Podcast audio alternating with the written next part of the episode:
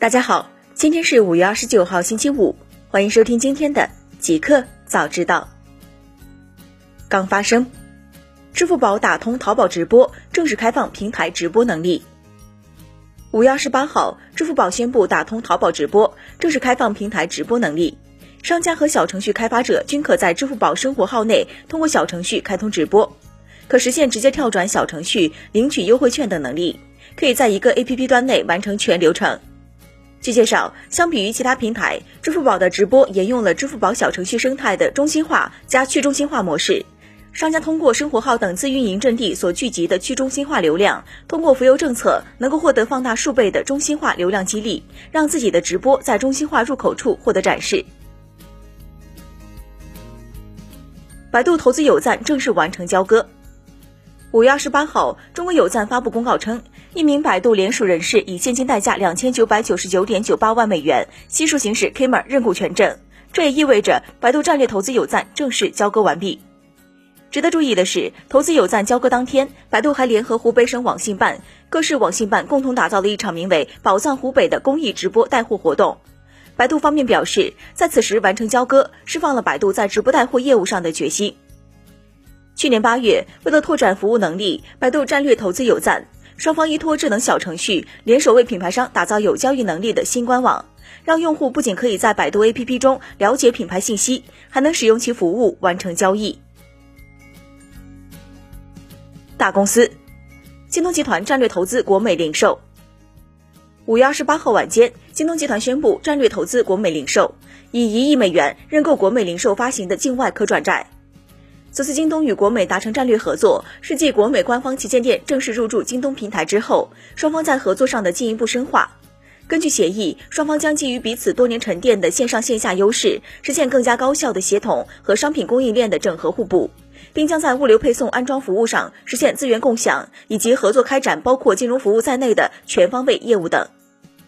此次合作也是京东集团的又一次战略延伸。一年多来，京东集团已经连续投资了五星电器、迪信通、联想、来库等企业，并针对不同场景打造出了京东电器超级体验店、京东家电专卖店、京东数码专卖店等一大批多样化生态。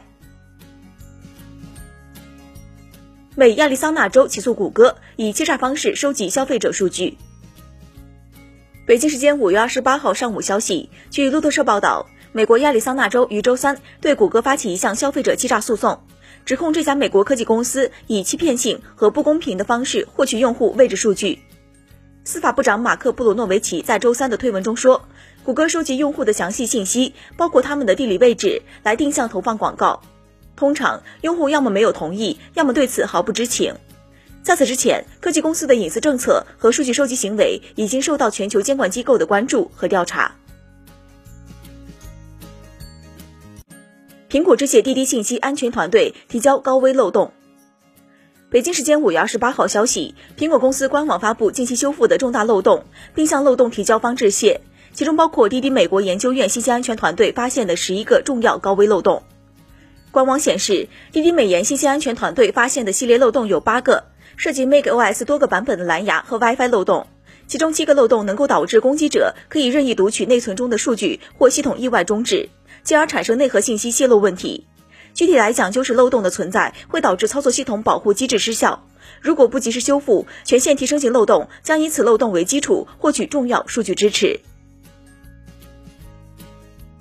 互联网，B 站全面开放 4K 清晰度视频投稿，最高一百二十 FPS。五月二十八号消息，B 站宣布，B 站将开启清晰度全面升级，视频稿件最高支持 4K 一百二十 FPS，为观众提供更清新、更沉浸的视听体验。画质与内容结合带来新的突破，创作进入新时代。即日起，4K 分辨率投稿权益面向所有 UP 主开放。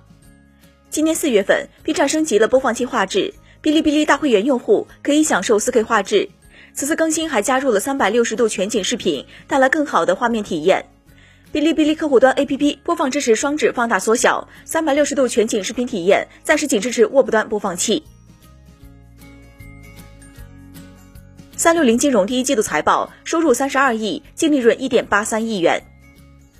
北京时间五月二十八号消息，三六零金融发布二零二零年一季度业绩报告。财务数据显示，二零二零年一季度，三六零金融实现收入三十二亿元人民币，净利润一点八三亿元。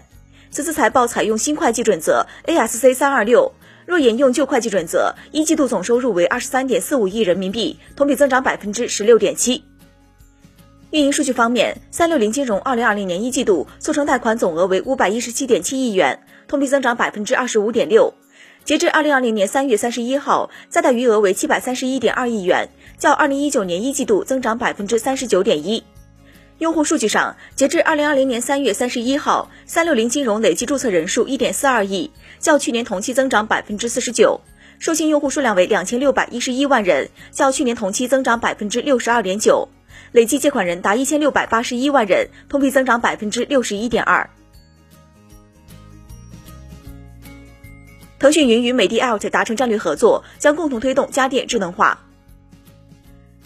五月二十八号，腾讯云与美的 Alt 达成战略合作，双方将进一步深化在 A Out 领域的合作，围绕 A Out 物联网智能家居解决方案展开 AI、大数据、内容服务、智能产品等层面合作，推动家电智能化和智慧生活场景服务落地，加快 A Out 新兴产业发展。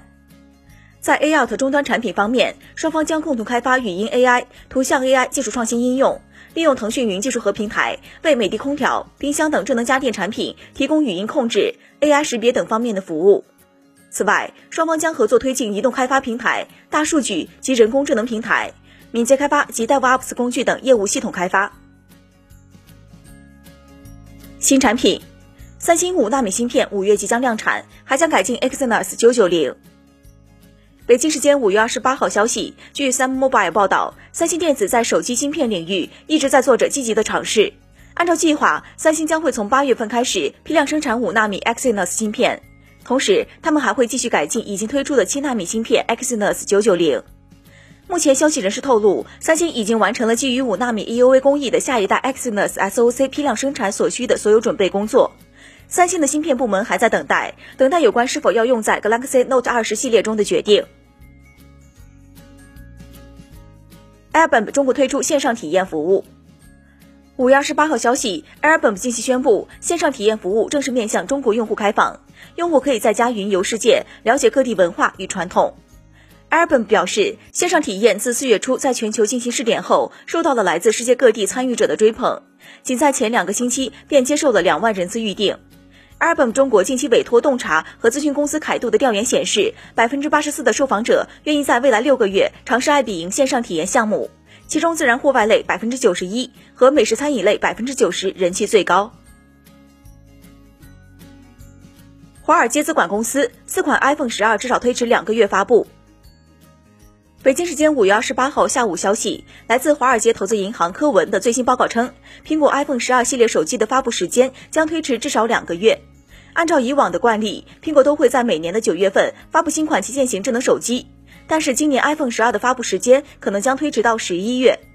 这份报告还预计，二零二零年第二季度苹果的硬件产品出货量为三千五百万部，相比去年同期下降百分之十三。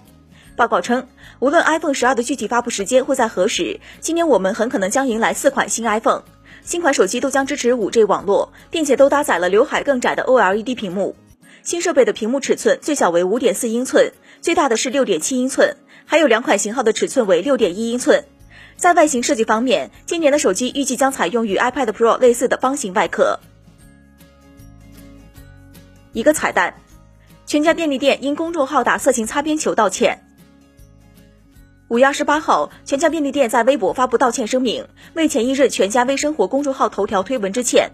在致歉声明中，全家表示，对于此次思虑不周，我们已深刻反思，痛定思痛，引以为戒。也请您继续监督我们，鞭策我们，我们会更加努力，为您继续提供更好的便利生活服务。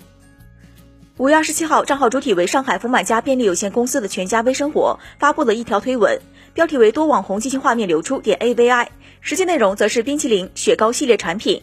该推文一经发布后，引起众多网友的质疑与投诉。有网友表示：“真 low，根本没考虑过一个便利店账号可能有老人、孩子关注。”以上就是本期极客早知道的全部内容，感谢您的收听。